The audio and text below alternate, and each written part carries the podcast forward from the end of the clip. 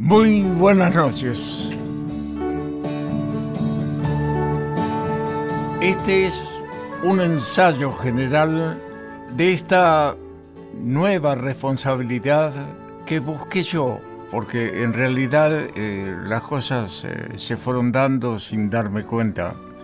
Pero don Fernando Subirat, el director de Radio Nacional, me dio un cacho que comparado con Castaña es de Buenos Aires y este es nacional.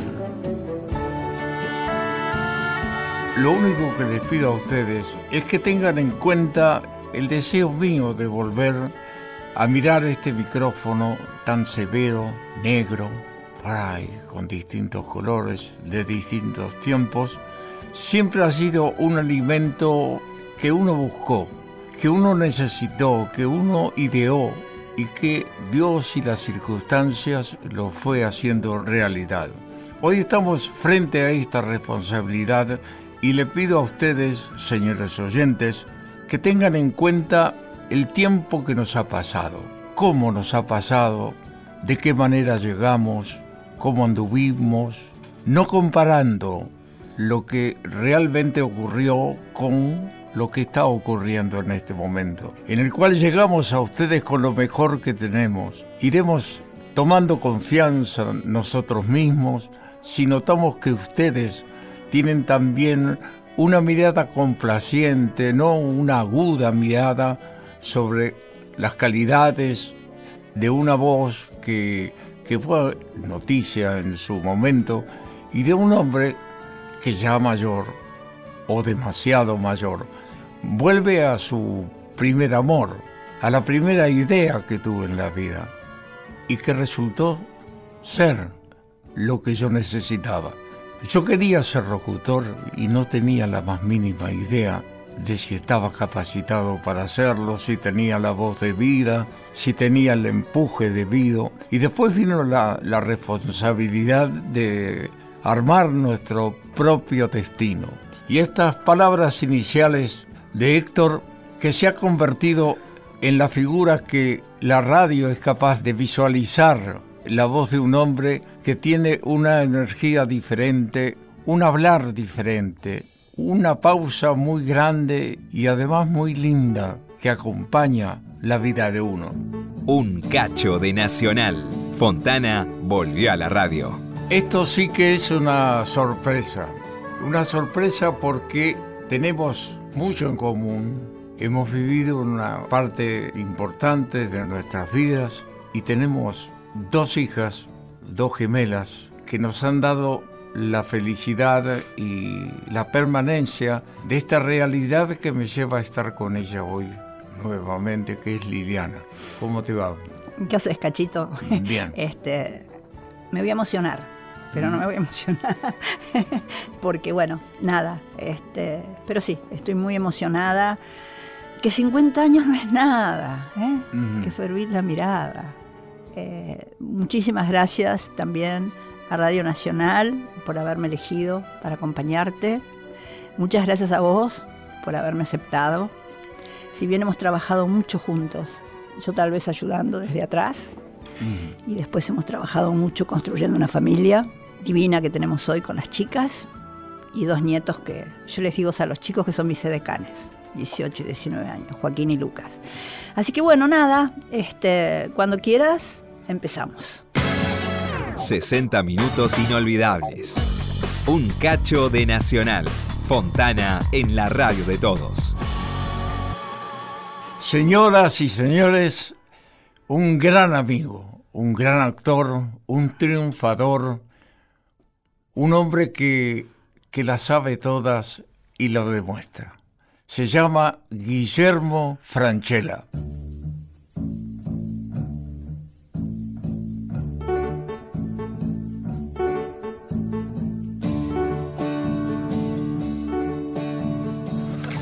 ¿Qué tal, escribano? ¿Cómo le va? ¿Qué dice? ¿Cómo? ¿Cómo anda? Bien, bien. Acá le traje el amigo que le había hablado, Espósito, el escribano Andreta, escribano en serio, mi asesor técnico. Vamos con la primera carta de nuestro querido amigo Hugo. No importa, déjela, déjela, amigo, no importa. Te juro que con lo que llovió quedé peor que Oleñac la vez aquella. Escribano, por favor. Juan Carlos Oleniak debutó en Racing en el año 60. En el 62 pasó a Argentino Junior. En el 63 volvió a Racing. En un clásico con San Lorenzo le dieron un empujón, lo metieron de cabeza en el foso. Salió todo empapado. Ah, una cosa seria. Acá lo llamamos Platón porque vive de la academia. Platón. Escribano, ¿qué es Racing para usted? Bueno, una pasión, querido. Aunque hace nueve años que no sale campeón. Una pasión es una pasión. ¿Te das cuenta, Benjamín? El tipo puede cambiar de todo. De cara, de casa, de familia, de novia, de religión, de Dios. Pero hay una cosa que no puede cambiar, Benjamín. No puede cambiar de pasión. Me encanta verte y tu expresión de satisfacción, de alegría, este, de emoción por todo lo que han vi- vivido y eso es como renovarse uno mismo su entusiasmo de vivir. Absolutamente. Bueno, que Racing para mí de, de toda mi vida, de chiquito, mi- que papá fue profesor del Racing de- del anexo de Villa del Parque, de, educación física. Me- siempre se respiró el perfume de Racing en casa. Mis padres se conocieron en los bailes de carnaval de Racing. De Racing. De, de la calle Nogoyá. De modo que siempre estuvo en mi vida Racing y generalmente eh, disfruté a lo largo de mi vida no tantos logros porque eh, fue un club mm, de, de- de- de mucha irregularidad, de ser un grande por su hinchada, pero que no, no, no, no obtenía títulos. En el amateurismo fue gigante, pero después en el profesionalismo eh, tuvimos 35 años sin salir campeón, pero bueno, ahora estamos como hace bastantes años enderezando, Claro. eh, viendo un club saneado económicamente, un club importante. Bueno, ustedes también son otra gente que le ha Claro. i- impuesto otro ritmo al, al mismo equipo, al- a la misma institución, ¿no? Sí, sí, la hinchada también es algo Eh, extraordinario. claro.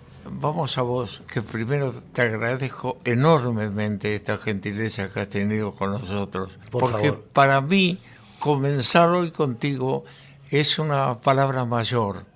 ¿Por qué es una palabra mayor? Porque has eh, sabido este, asumir una representación tan nueva, tan brillante, tan bien recibida por toda una generación y por otras generaciones que, que han visto tu trabajo de manera fundamental y trayendo una cosa nueva, diferente, un aire muy distinto al, al habitual. Y eso le hace mucho bien a uno, ¿no? Bueno, muchísimas gracias, Cacho. Es mutuo.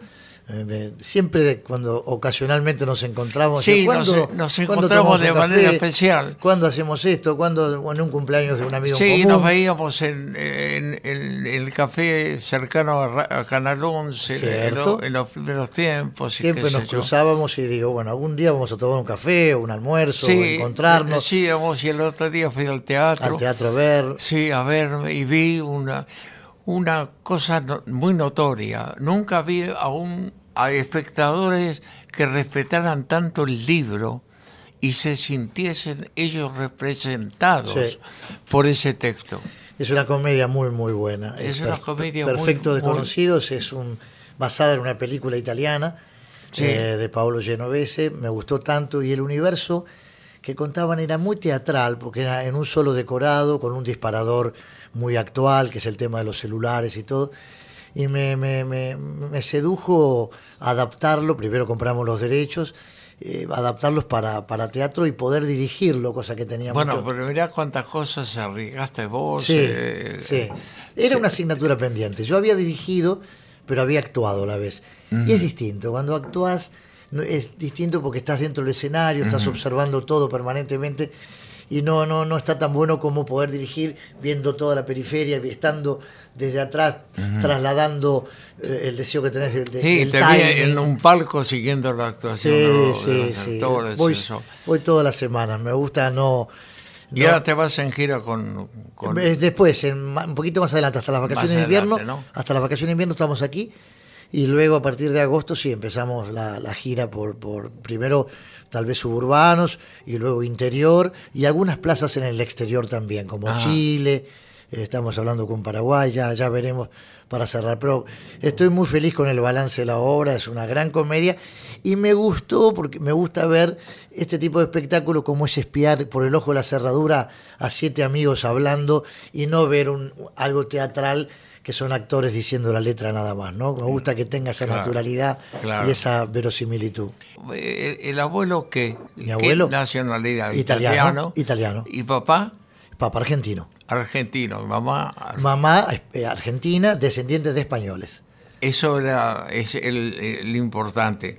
Otra de ayer. ¿Te acordás de los pantalones largos? Sí. Del tema de los pantalones largos, cómo cambió la moda de chicos que están usando un jean como un esfuerzo superior o como única prenda Sí. y nosotros que llegamos a tener este, la suerte, la, la voluntad de tus padres, el momento adecuado de la vida, donde nos ponían, nos daban un paso muy grande porque nosotros fuimos otros tipos con los pantalones largos. Claro, absolutamente. Bueno, era, era un momento muy importante ese de decir, bueno, ahora ya puedes usar los pantalones largos, como que, como que llegabas a ser Claro, adulto, ¿no? ¿Los elegiste vos o los viejos?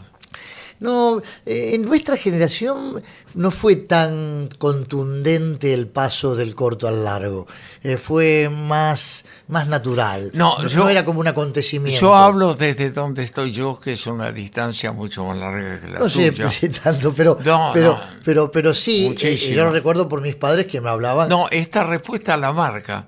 Yo tengo 8-7, no, no es para que vos digas eh, eh, la, tu- la tuya, pero la mía es, es pesada, es larga, este, es agradecida Claro al, sí. mismo tiempo.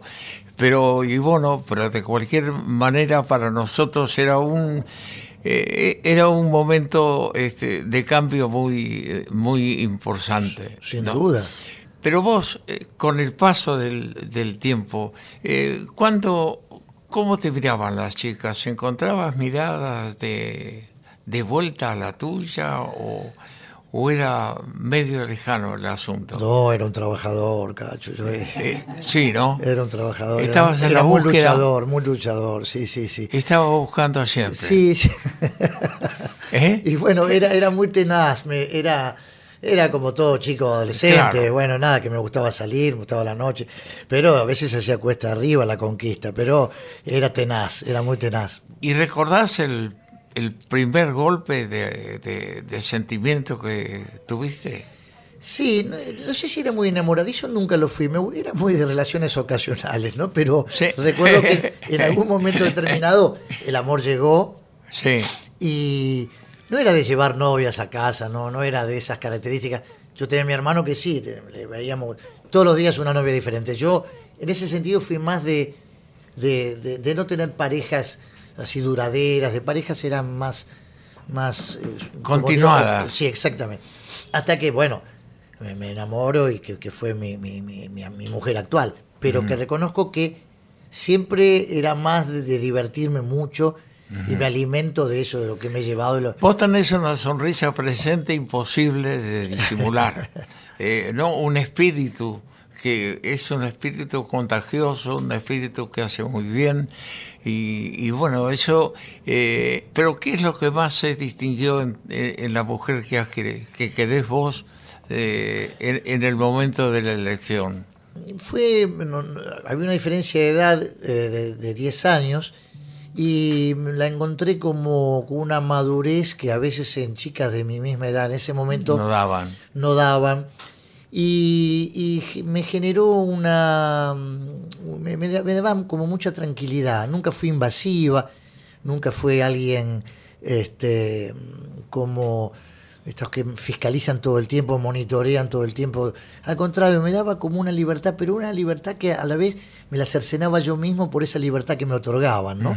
Y eso a mí me generó algo de confianza, de tranquilidad, de, de gustarme cada vez más. Claro. Y- Y, ese chico que nació, ¿qué trajo? Muchas cosas. Bueno, Muchas la paternidad ha sido para mí la, tanto con mi hijo como con mi hija, la, la exaltación de, de la felicidad, descubrir un sentimiento que desconocía, un sentimiento genuino que perdura y que, y que es algo muy movilizante para mí.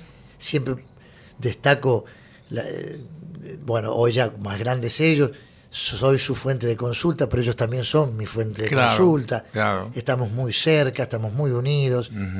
Fue una etapa muy feliz todo lo que fue el nacimiento de ellos, ni hablar, pero el acompañar todo su proceso de vida, para mí fue algo muy movilizante.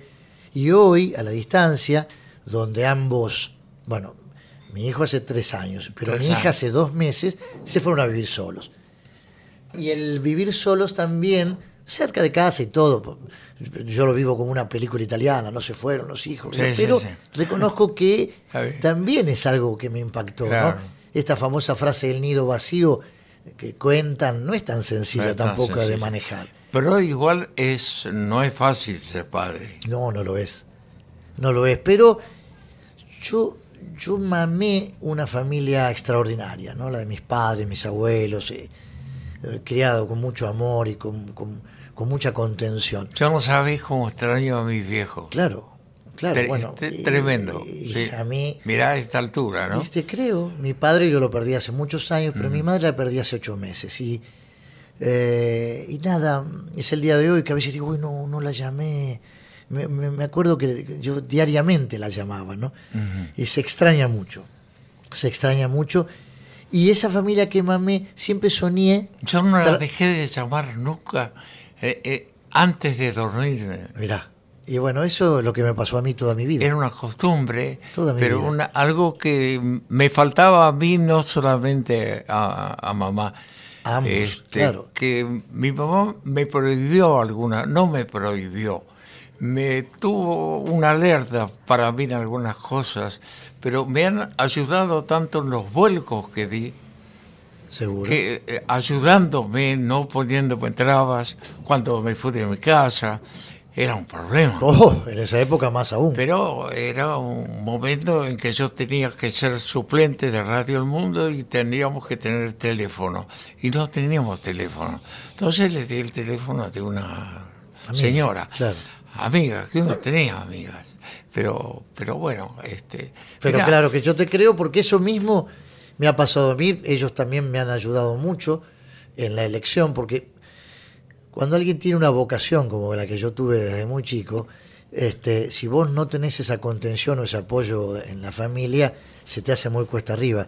Y ellos me ayudaron muchísimo en la elección, donde se daban cuenta Qué que... viejos lindos. ¿Eh? que, lo que amaba era esa carrera y me acompañaban. El papá me decía, bueno, buscate algo paralelo. Yo no, no lo recuerdo de ellos. Ay, bueno. ¿Eh? Tuviste una familia muy parecida a la mía. Bueno, bueno. Y mira, yo tengo algunas preguntas anotadas que cambian un poco el panorama, pero con la apertura que hemos tenido, eh, eh, va para que la gente escuche otra versión tuya, eh, otras respuestas tuyas que son muy importantes para ella. ¿Estás cerca de lo que esperabas?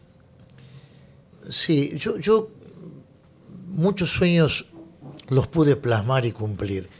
Y yo anhelaba tener este presente, Mm. anhelaba tener esta vida, la familia que formé y vivir de lo que amo, que no es sencillo en nuestro país poder vivir de lo que uno amó.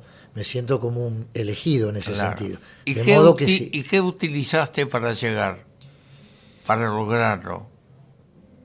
mucha constancia, mucha tenacidad, mucha perseverancia, de no bajar los brazos, de ser, de, de- de- de- obviamente que me bajoneaba cuando no tenía la continuidad que uno soñaba, pero por sobre todas las cosas tuve esa constancia que, que- que hacía que, que me mantenía de pie siempre. Y me- obviamente que me comía frustraciones, porque no fue sencillo vivir de lo que uno No, ama no. y más en nuestra actividad, Claro. que es de pocos. Pero de modo que todos esos sueños trazados y poder cumplirlos, me, me siento con un presente que me hace sentir pleno, obvio.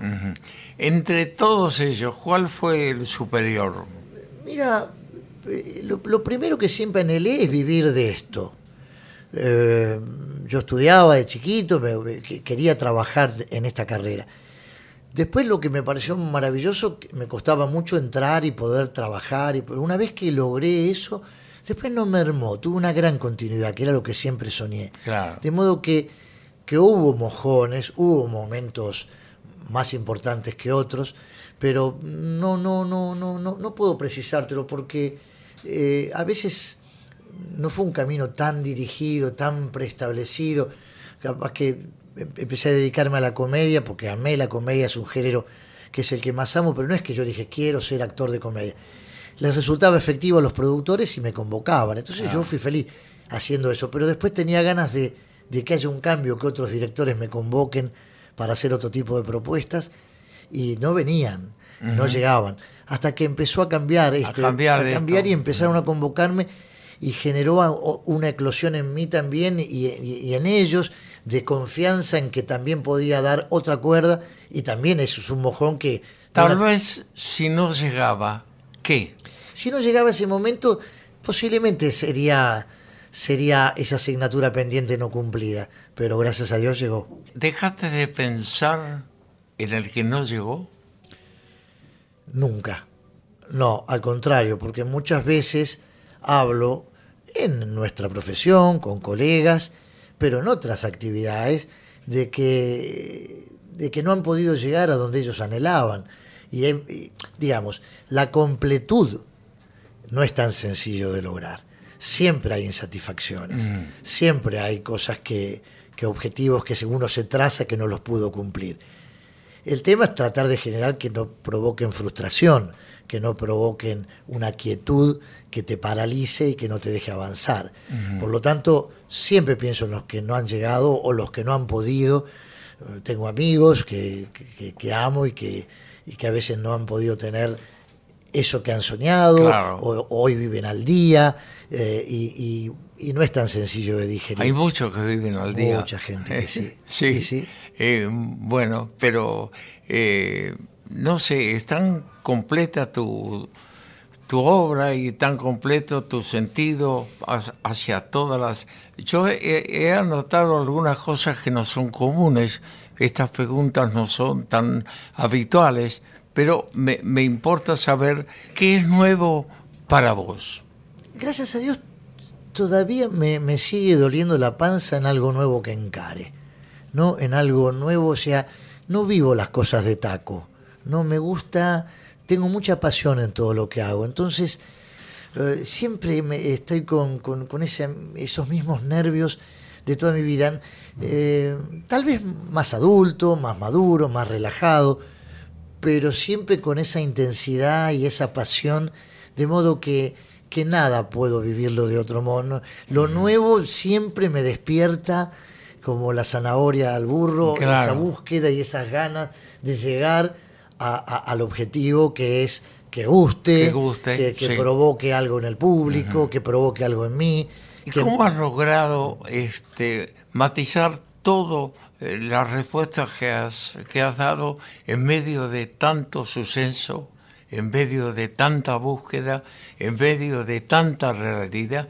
Sos el mismo tipo que antes, querido. Sí, sí, Cacho. Esto es muy, es, es muy lindo que la gente lo escuche, que la gente lo sepa, que la gente se dé cuenta de lo que yo humildemente me puedo dar cuenta de vivir con una persona que está en un momento tan particular de su vida, que se digna vivir un, momento conmigo y para mí me produce una sensación, un, alivio no de mi vanidad, de mi cariño y de mi afecto. Te lo digo con Gracias, toda Cacho, pero es mutuo, Cacho. El respeto que te tengo es, es grande, eh, te, te admiré de toda la vida y además también siento de ese mismo modo para con vos, ¿no? De lo que has sido vos. Y entonces el convocarme y poder, y me encantó poder estar acá, y me encantó que también veas en mí esta cosa que me han pasado a mí en la vida y, y el no cambio. Creo que tiene que ver con lo que esto que mamamos vos y yo, ¿no? Y puede ser. Creo que tiene que ver un Porque en el poco. fondo somos iguales, eh, somos los mismos, nos ha pasado más o menos en diferentes áreas, eh, eh, también esta, estas cosas de la vida.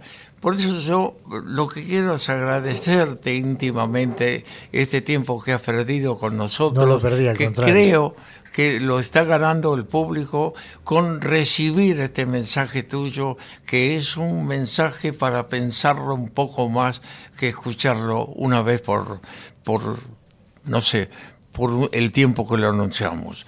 Yo te agradezco, No, Guillermo, Cacho. muchísimo. No me hago de Racing porque es imposible.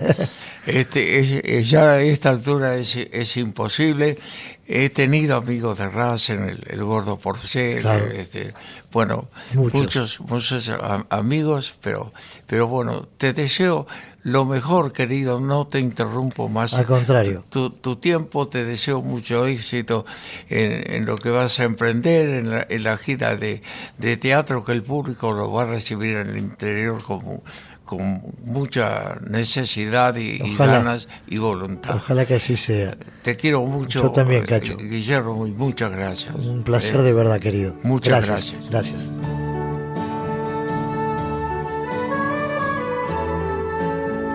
Qué nota maravillosa, Cacho. Qué nota. Además, Guillermo, qué personaje tan cálido, tan amoroso y siempre con esa sonrisa. Así es. Además, un hombre que eh, mantiene una, una línea que, bueno, que hoy representa un, un hecho mayor en nuestro cine, en el orden internacional. Un grande de verdad, amigo de siempre, de hoy, de ayer. Un cacho de Nacional. Fontana, programa especial. Seguimos en Un cacho de Nacional con Cacho Fontana.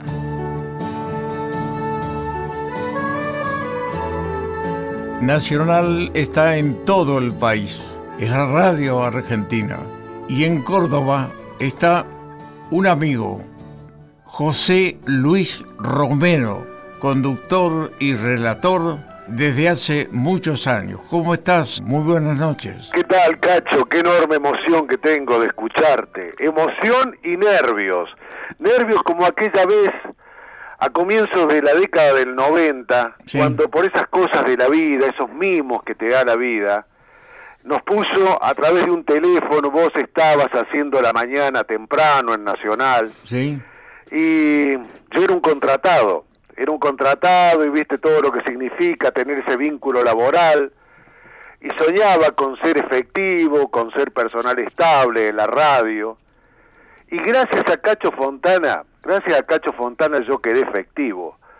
Porque en aquel momento, a la mañana temprano, vos tenías ese programa que llegaba a toda la República Argentina, que te escuchaba el país. Y bueno, quien tenía que estar de turno faltó una vez, faltó otra vez, y el jefe de informativo por ese entonces me dijo, anímese, anímese, lo llama la producción de Cacho Fontana, ¿usted se anima? Y yo temblé, tenía un miedo, tenía un miedo porque me venía a la memoria lo de mi mamá, lo de mi papá, eh, la emoción por la admiración de Cacho Fontana, semejante figura. Y Cacho Fontana me escuchó y Cacho Fontana, recuerdo porque hay testigos, estaba junto contigo Chacho Marcetti, estaba Del Tel, Eladio Arregui, y ellos recuerdan que en una pausa ingresó el por entonces director de la radio, Julio Marvis, y Cacho Fontana le dijo, ¿escuchaste ese chico que sale de Córdoba? Y sugeriste, sugeriste que me efectivizaran. Y a partir de ese día me dignificaste, me diste la alegría más grande de mi vida, Cacho. Por eso, ¿cómo no te voy a admirar? ¿Cómo no me voy a emocionar de escucharte? Bueno, querido, muchas gracias por este recuerdo. Vos estás ahora realizando una tira nacional, ¿no es cierto? Así es, Tira Nacional Segundo Tiempo es la gran oportunidad en el marco de un federalismo que se ejecuta, que tantas veces se declama y que muy pocas veces se lleva a la práctica. Eh, nos han dado la oportunidad, me tocó en suerte a mí ser de Córdoba, del interior, Sí, sí. que la radio le diera a uno después de tantos años de estar, de siempre mirar desde aquí lejos las grandes oportunidades que tienen esos enormes profesionales que, que le da la comunicación la ciudad de Buenos Aires. Y por ahí los del interior muy pocas veces tenemos eh, la chance eh, de poder tener un protagonismo. Hay gente muy valiosa también en el interior y qué bueno que esto haya sucedido. Además, me han honrado, eh, me han tocado el corazón y para el resto de mi vida, eh, dándome la posibilidad de relatar un mundial de fútbol, la máxima aspiración que puede tener un relator. Y todo surgió, insisto, Cacho, eh, con aquella sugerencia tuya, porque no nos conocíamos personalmente, uno te seguía de toda la vida, de la tele, de la radio, era Cacho Fontana y que Cacho sin conocerme haya tirado la idea para que me efectivizaran en la radio y a partir de allí ya quedé y bueno, más no se le puede pedir a esta profesión, Cacho. Bueno, muchas gracias eh, José Luis por tus palabras, por tu recuerdo, por tu emoción. Un abrazo muy grande. Te abrazo con el corazón, Cacho, ¿eh? Chau, eh, querido, chau. un abrazo enorme. Chao, querido, chao. Gracias. Fue eh, José Luis Romero de Radio Nacional Córdoba. Un cacho de Nacional. Fontana volvió a la radio. Una mujer que es noticia, María Laura Santillán, que también está en el elenco de Nacional. Estudiaste en el ICER. Sí, primero estudié letras en la Facultad de Filosofía y Letras y me aburría un poco. Ajá. Eh, siempre leí mucho y siempre escribí y hacía talleres literarios, pero ne- necesitaba Acción. movimiento, acción, sí. Y, y el- empecé el ISER estudiando, o sea, estudiaba las dos carreras hasta que terminé el ISER. Empecé a trabajar ahí nomás, creo que todavía no había terminado de estudiar. Mi mamá tenía un contacto, alguien que buscaba cronistas en Radio Splendid. Pero ella tenía un título, tu mamá. Un título. Ah, mi mamá sí, mi mamá es periodista, era periodista, pero no, tenía una, un amigo, una amiga, me, me recomendó porque le parecía que yo podía funcionar como cronista y, Sí, sí. y em- y nada, empecé a trabajar mientras estaba estudiando. Dejé letras, terminé el ISER, empecé a, a- a trabajar y, y a mí me encanta contar esto porque tuve mucha suerte. Empecé a trabajar, me enseñaron cómo ser cronista. Me fue muy bien ahí nomás y el jefe del informativo de Radio Splendid era eh, el jefe del informativo de Radio Rivadavia a la mañana. Y en el año, espérate, 80, yo empecé a los últimos meses del 83, en el 84 Mónica Gutiérrez, que era el móvil de la REA más importante, se va a trabajar a la tele. Y el, el jefe del informativo mío, que hacía unos meses estaba trabajando conmigo, me dice, ¿por qué no venís? Yo creo que a la REA le va a encantar trabajar con vos. No, yo dije, no puede ser. Y fue así. Yo Sí. tenía 20 años y para mí la puerta me la abrió la REA, así que esa, tuve esa escuela, Cacho, un maestro, imagínate. un maestro. Yo Un soy- maestro. a mí me gusta mucho Héctor, la verdad. Un maestro, estaba, eh, hacía muchos años, rapidísimo era un súper éxito, así que yo sí. entré a esa liga, imagínate, con 20 años entré a esa liga, siendo el móvil 1, y tuvimos así, la verdad es que un, un enganche muy bueno para mí era, era Dios, Sí. y bueno, es, esos dos años que estuve ahí aprendí to- todo, lo que había que aprender. Lo- sí, lo que había que. Incluso disciplina y, Sí. viste, eh, Héctor era bravísimo. Era bravísimo, Héctor, muy, muy exigente. Pero Y- bueno, y bueno, también me llevó a la tele, que él dice que yo lo invento, pero él me llevó a la tele. Después lo que pasa es que yo volví a la radio y dejé la tele, pero o sea, Claro. me vio, ¿entendés? Sí. Yo tengo un agradecimiento eterno. Ah, claro. Bueno, él es, este, realmente está pasando por un momento muy singular de su carrera. Este, hemos vivido este, el homenaje que de esta emisora querida, porque no es que ahora uno está en la, emisora para decir que Radio Nacional tiene un, un cariño muy particular para nosotros. Este, ya el título solo, el decir que una radio es nacional, te está dando una idea de un país que está contigo. Antonio Carrizo te dijo larga el bolero, subí, Sí, subí la voz, sí. ¿no? Y Héctor siempre cuenta que vos eras su ídolo.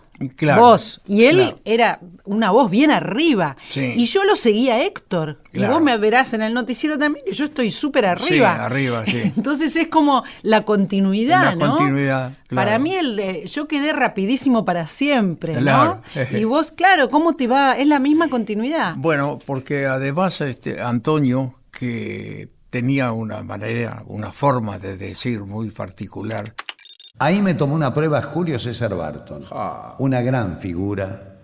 Me dijo, y me dijo, ¿quiere ver algo? Y yo nunca había estado en una radio.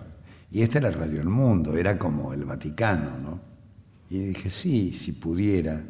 Y me dijo, está por empezar Sandrini. Dentro del Vaticano, Sandrini era el Papa. Entonces sí, si pudiera verlo, yo me pasaba la vida. Entre cosas que escuchábamos en la cocina en Villegas, estaba Sandrini. Entonces me hizo entrar al estudio del fondo, al B, al del fondo, allá al fondo. Que es el más grandecito de los de abajo. El, estudio más lindo y perfecto de esta casa es ese. Ajá. Por acústica, por comodidad. Entonces ahí se hacían programas con público, ahí hicimos Gillespie, ahí hicimos uh, Lola Membrives, pero ahí hacíamos mucho Troilo. Y yo mucho tiempo después me di cuenta que estaba escuchando gente importante que cuatro años después, cinco años después, yo era un chico que no había salido de Villegas, cinco años después iban a ser mis compañeros. El humor que tenía Antonio cuando yo tenía 20 años y entré en Radio Rivadavia estaba después. Sí, después sí. de la rea venía el- la, La vida, vida y el, canto. canto. Y el buen humor, lo que nos hacía reír ahí en el bar Sí, de Rivadavia. sí, era Era desopilante, porque no es que solamente era culto, informado, era muy divertido. Yo tuve mucha suerte en, en entrar a la radio, a Radio Rivadavia cuando estaba eh, estos monstruos. sí. La glor- las glorias Yo de fue la al radio. revés, eh, yo entré a Rivadavia porque me echaron del mundo. Claro. Sí, me dijeron. no, Pero ahí no, hiciste tus éxitos en Sí, no se renueva. Sí, pero pagué. Yo únicamente entré a Rivadavia, una radio de hombres con Claro. un programa de mujeres, es imposible meterse. Imposible. Cuando le dije que venía eh, Magdalena, le dije, voy a incorporar una, una mujer. Dice, Cacho, usted se olvida dónde está trabajando. ¿Cómo? ¿Cómo te dijo? Usted se olvida dónde está Ah. trabajando. Mujeres no. No es mujeres, no. Es una radio para hombres, para taxistas, para camioneros, para eh, deportistas, fue el fútbol, Muñoz, la bicicleta, el remo, todo, todo era el deporte, Deporte. sí, era este fundamental para, para ellos. Entonces, por esa guía de que yo estaba ya con el, con el fútbol, con Muñoz, puedo acercarme a Rivadavia, llevar el paquete de, publicidad que tenía en Radio El Mundo, porque Onganía este, tenía un pariente dirigiendo la Radio El Mundo y no me renovaban el contrato y me, me lo dijeron un 30 de diciembre. Mm, Y entonces um, pasan esas cosas. ¿no? pasan esas cosas, sí. Pero bueno, fuimos a Rivadavia y ahí encontré otro bienestar, este, un ciclo inolvidable, muy lindo, muy feliz. Lo que importa aquí es saber cuál es el sentido, cuál es la noticia, por qué la noticia. Me parece que más que nunca la, la noticia cambia Es- todo. Sí. Cambia todo. En otros tiempos la noticia no Es cambiaba una la excelente vida. definición de la, de la noticia. Porque Sí. antes no nos cambiaba la vida así. No, no. Ahora nos cambia todo una noticia. Cambia todo, puede si cambia el mundo, cambia la moneda, eh, cambia lo que va, eh, lo que vale nuestro salario. Sí, sí. Ah, muchas noticias nos cambian la vida. Sí. Y antes no se modificaba, las noticias podían llegar más tarde, no se movía el mundo a esta velocidad. No, no, no. No se han ocupado los medios electrónicos de pensar en los que quedan sin trabajo. ¿Cuán- ¿A cuánta gente se sirve del servicio electrónico como medio de vida y el hombre queda apartado, no hay lugar para el hombre. Eh, ah, eso es condición también de este tiempo, pero no solo con los medios. Fíjate que está automatizado el peaje, hay muchos trabajos que empiezan a que- dejar de existir. de pero bueno, pensemos que van a empezar otros, Eh, que sí, yo no sé aparecerán nuevos. aparecerán, pero van a ser robots. Fíjate los youtubers, los que, los que realmente viven de, de una red social con millones de pasadas Sí. y millones de chicos con publicidad. Hay un modo que ya no es quizás el que nosotros Claro. vamos a elegir, pero se van creando nuevos trabajos. Sí. Para nosotros es una pena cuando se pierden viejos, pero aparecen nuevos. A nosotros no se nos ocurre porque son redes sociales nuevas, Mm. Claro. pero aparecen, no es que la gente no Claro, tiene pero un modo muy, de es muy lindo este mundo, es eh, muy lindo saberlo, eh, manejarlo con eh, la velocidad que tiene eh, y estar pendiente de la, de la noticia, de la información. Los chicos en lugar del chupete tienen el, ¿Tienen el teléfono? el celular. Sí, puede sí. ser. Pero te digo, yo eh, trato de no pelearme con, con los cambios. Porque si no, te, te amargás No, y no ganás no. nada. Y la verdad es que me fui acostumbrando, porque es una cuestión de costumbre, Sí. a tener todo en el teléfono también. Hasta, hace- hasta el año pasado yo tenía agenda de papel.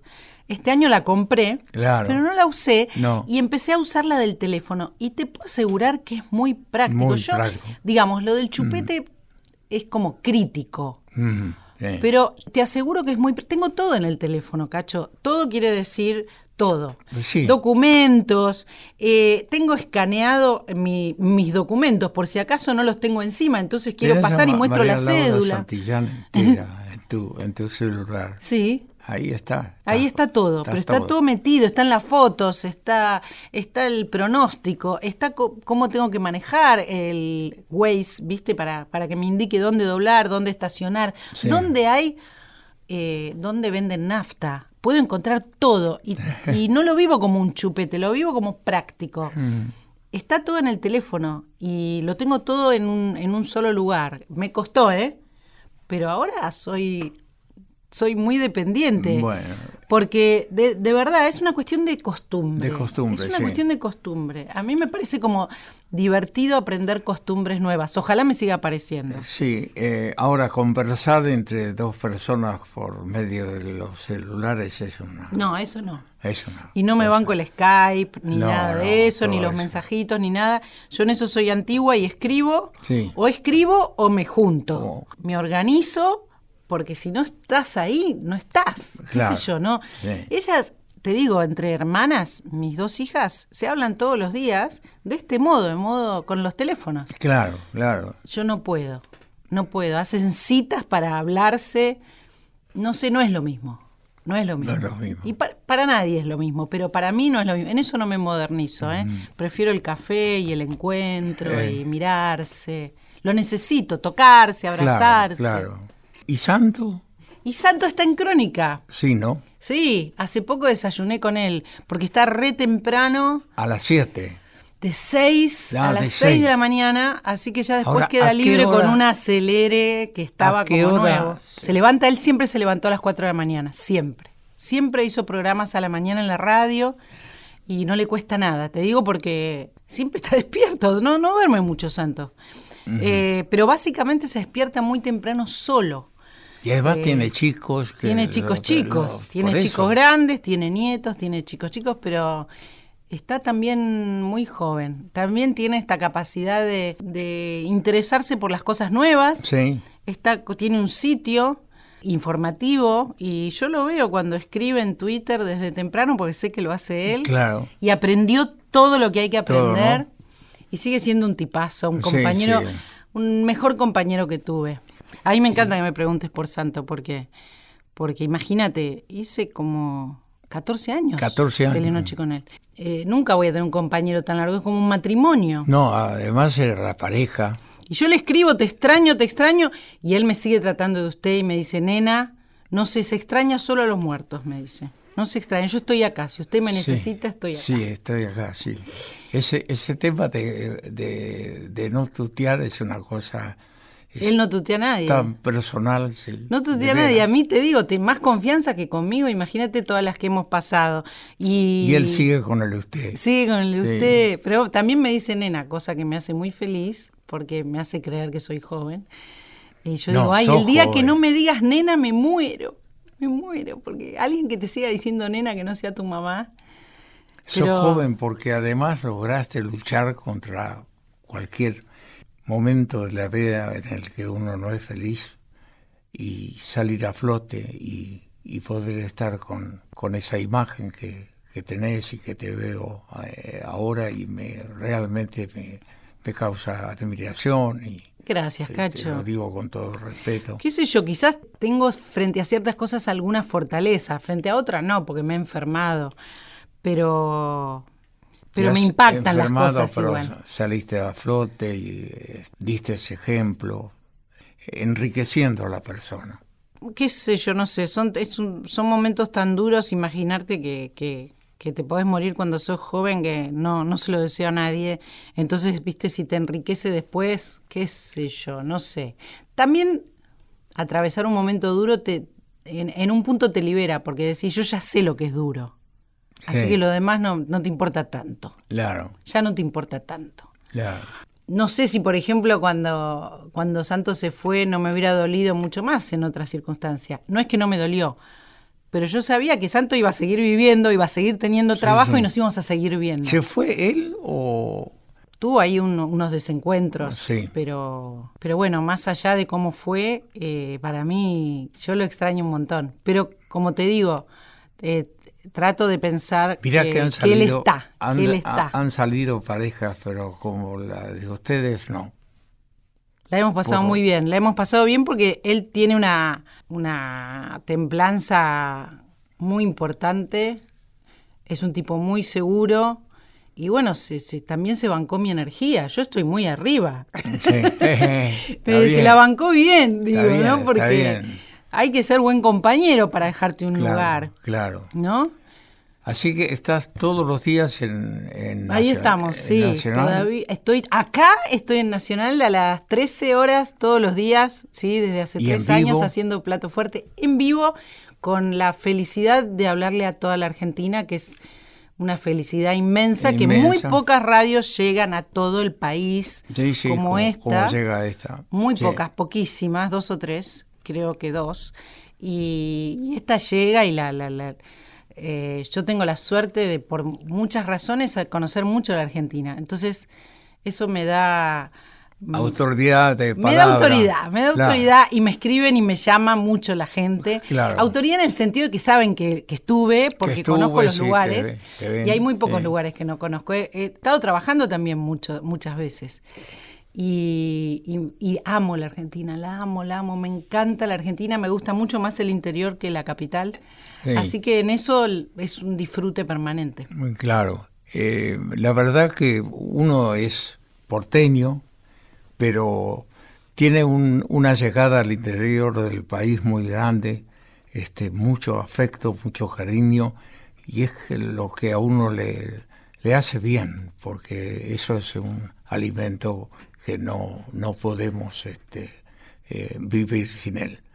Yo te deseo lo que vas a, a- a lograr y que disfrutes una vez más de lo que has logrado profesionalmente en tu carrera y en tus objetivos. Gracias, Cacho. No, Muchas gracias. no, gracias a vos por estar con nosotros. Muchísimas gracias por la invitación y, y bueno, te voy a escuchar. Suerte Estamos con entre, este... los, entre los de la casa. somos de ¿Eh? la casa, somos de la casa. Somos te, de la casa. te voy a escuchar, siempre en Nacional. Bueno, muchas gracias.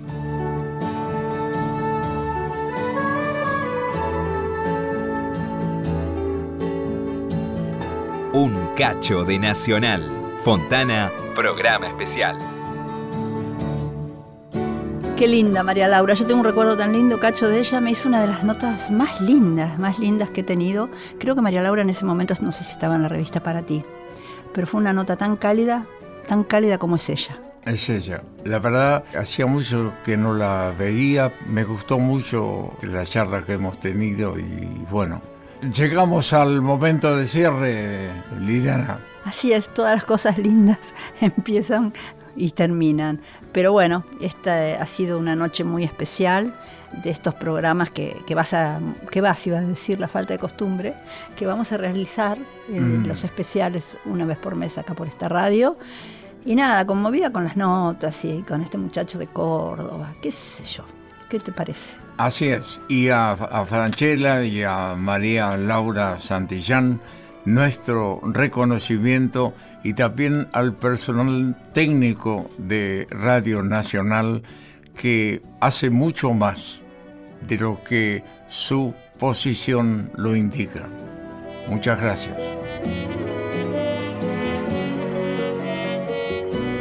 Señores, cerramos así este primer envío de un cacho nacional. Mucho agradezco la participación de todos. A Liliana, mi afecto, mi cariño de siempre. Fontana volvió a la radio. Próximamente nos escuchamos con un cacho de nacional.